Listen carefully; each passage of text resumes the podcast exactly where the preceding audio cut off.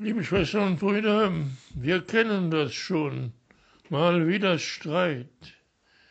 Die Pharisäer und die Schriftgelehrten auf der einen Seite, Jesus und seine Jünger auf der anderen Seite.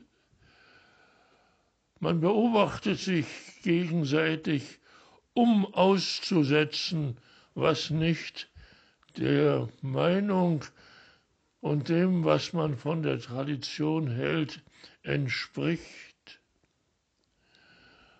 Hier hat ein Pharisäer einen Jünger Jesu dabei erwischt, wie er sein Brot gegessen hat, ohne vorher die Hände zu waschen. Ja, das war ein schwerer Fehler. Selbst wenn man vom Markt kam, dann musste man mit einer Handvoll Wasser die Hände waschen, bevor man das Brot aß. Und natürlich wird sofort gefragt, ja, warum deine Jünger ihre Hände nicht waschen. Deine Jünger, das sind natürlich die Jünger Jesu. Und dann sagt Jesus, der Prophet Jesaja hat gerecht gesagt, als er festgestellt hat, dass zwar das Volk mit den Lippen den Herrn ehrt, aber dass das Herz von dem Volk weit entfernt ist von Gott. Gott möchte etwas ganz anderes. Und dann sagt Jesus, was eigentlich in der Tradition geschehen ist, wie auch Mose mit seinen Kindern geredet hat. Er hat gesagt, Vater und Mutter müssen geehrt werden. Wenn Vater und Mutter verflucht werden, dann gehört ihnen die Todesstrafe. Und das ist nicht geschehen, sondern man hat weiter miteinander gesprochen und Jesus hat gesehen, dass auch die Pharisäer und die anderen, die Schriftgelehrten, ihre eigenen Überlieferungen dem Wort Gottes vorziehen.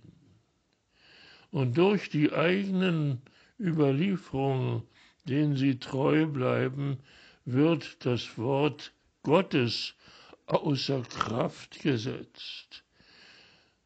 Zum Beispiel, nachdem Mose eben gesagt hat, wenn Vater und Mutter verflucht werden, dann gehört den Kindern der Tod.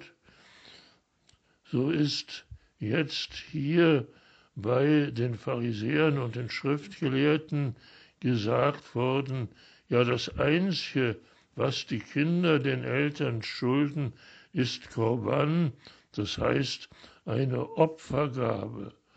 Wir sehen sehr deutlich, dass die Pharisäer und die Schriftgelehrten durch ihre menschlichen Überlieferung das Wort Gottes außer Kraft setzen.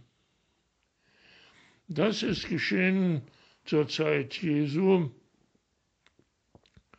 Wie ist das heute?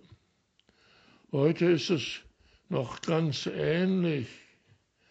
Es gibt eben sehr viele, zum Teil verwirrende Gesetze durch ihre Vielfalt, aber das Wort Gottes wird durch die Vielfalt der Gesetze außer Kraft gesetzt, man weiß nicht mehr, was von Gott kommt.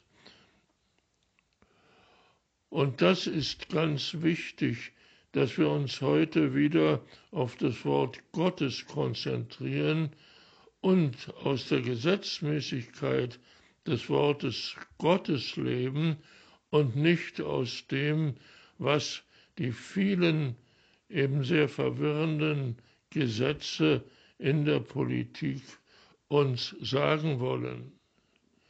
Dadurch, dass wir das Wort Gottes haben, haben wir eine klare Richtlinie, wie wir leben können. Und dafür wollen wir unserem Gott danken und wir wollen ihn nicht beiseite lassen durch die verwirrende Vielfalt der politischen Gesetze. Danke, Herr. Amen.